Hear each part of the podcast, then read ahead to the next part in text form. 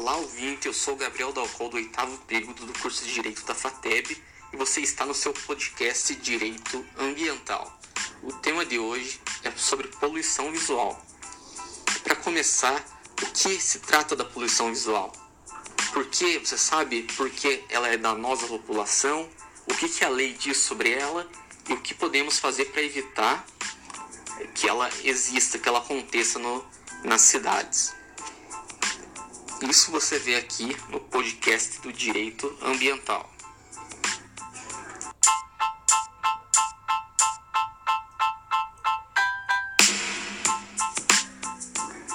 Quando falamos sobre poluição, podemos pensar em poluição nas seguintes versões: sonora, atmosférica, hídrica e também a do solo.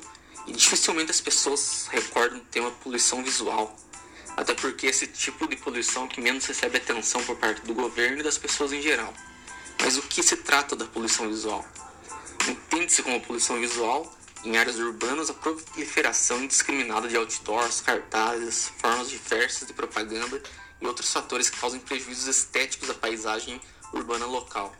A poluição visual especificamente se dá quando as informações visuais estão em excesso ou algum fator que causa algum estresse estético no ambiente que afeta a qualidade de vida dos seres humanos. Podendo ou não atuar em, junto, a poluição luminosa é encontrada em áreas urbanas, principalmente em áreas comerciais com excesso de propaganda. Com isso pode ter vindo sua, a sua mente, assim como veio à minha mente, a cidade de Las Vegas, que tem uma poluição visual muito alta e com essa poluição luminosa juntamente também. Uma fonte de poluição visual também são os cabos entrelaçados a postes e as pichações, que acabam acarretando na desvalorização do valor histórico de vários prédios e monumentos históricos, desviando a atenção da população. E a título de curiosidade, a pichação, além de ser considerada uma poluição, é considerada crime ambiental e vandalismo. E essa pena por pichação, por pichamento, pode chegar a um ano de prisão além de multa.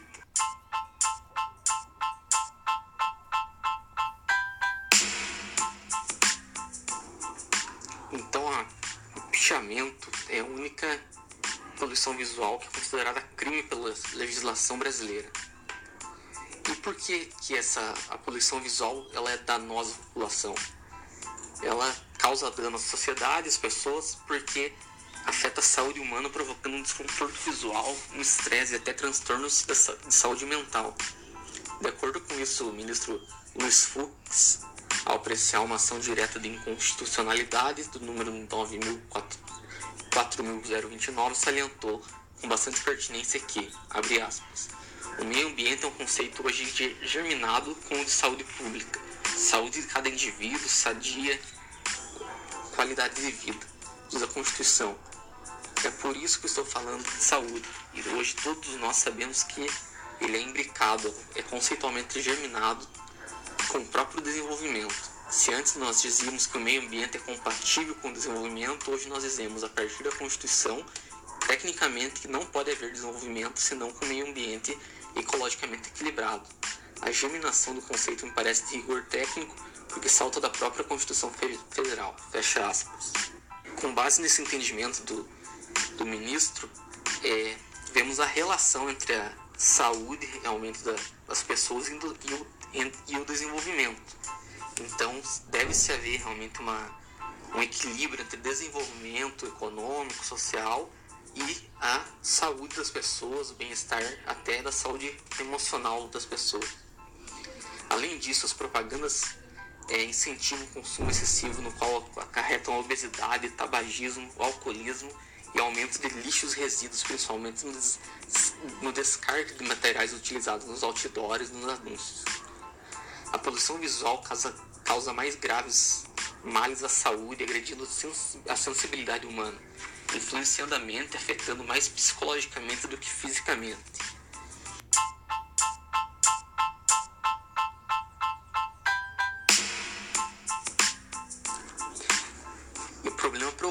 Mas é renegado ao segundo plano justamente por suas consequências não serem tão visíveis assim, visíveis assim às pessoas.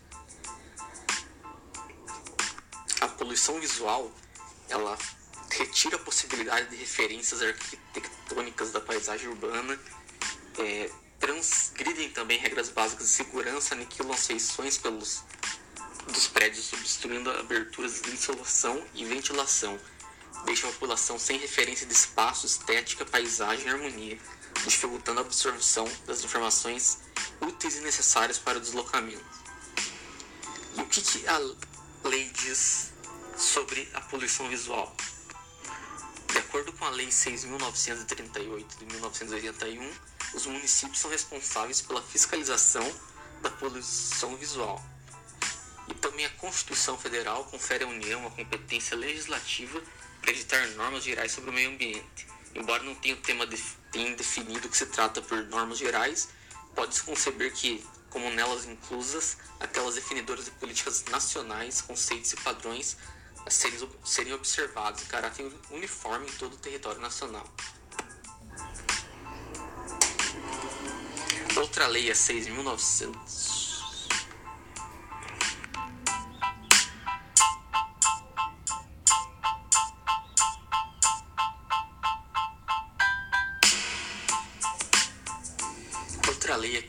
dos Crimes contra o Meio Ambiente, que é a Lei 9.605 de 98, traz penas de reclusão e detenção no seu artigo 65 para quem pichar, grafitar ou por outro meio conspurcar a edificação ou monumento urbano.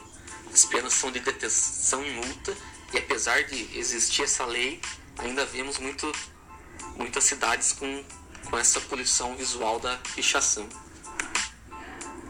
A Lei, de, lei 12.115 de 96, que dispõe sobre anúncios na paisagem no município de São Paulo, responsabiliza os anunciantes pelas infrações cometidas com multa, cancelamento da licença e remoção do anúncio, são sendo penas administrativas, assim como os do artigo 14 da Lei de Política Nacional do Meio Ambiente, porém com proporções diferenciadas.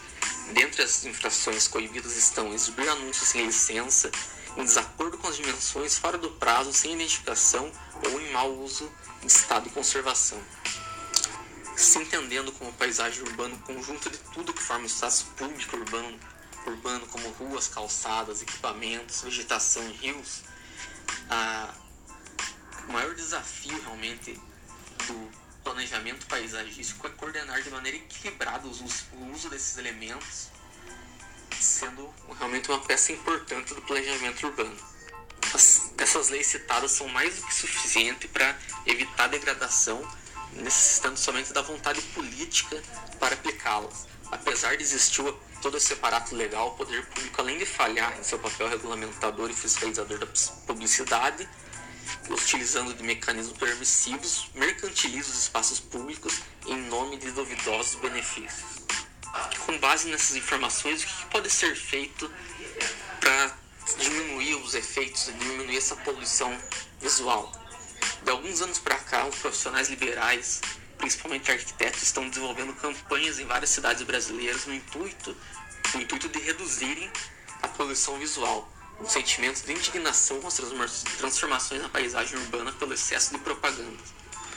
É, em uma ocasião, Marcos Suplicy criou o projeto Belezura na cidade de São Paulo, que realizou a retirada de outdoors regulares no município, havendo ainda uma elaboração do projeto de lei de proteção à paisagem urbana, cujo texto foi preparado pela equipe do Instituto Floresta Fernandes, e esse projeto trouxe novas regras disciplinares para a veiculação de placas, mensagens, cartazes e outdoors da cidade. Outro projeto interessante acontece em Curitiba, que é um projeto de controle da poluição visual, tendo como principal meta a melhora da acessibilidade da região, o aumento de segurança pessoal e patrimonial e a criação de incentivos para a preservação da paisagem urbana. Como conclusão, chegamos a que, o, que os instrumentos legais são fartamente oferecidos aos poderes públicos para coibir essa degradação da poluição visual e, e é importante que as gerações futuras sejam preparadas para atuar como agentes de mudança e para isso é imprescindível a colaboração dos meios de comunicação de massas, dos educadores, dos intelectuais e das universidades. Enquanto a poluição for tratada como paciente que ainda não inspira cuidados, a paisagem urbana continuará sofrendo de doença terminal.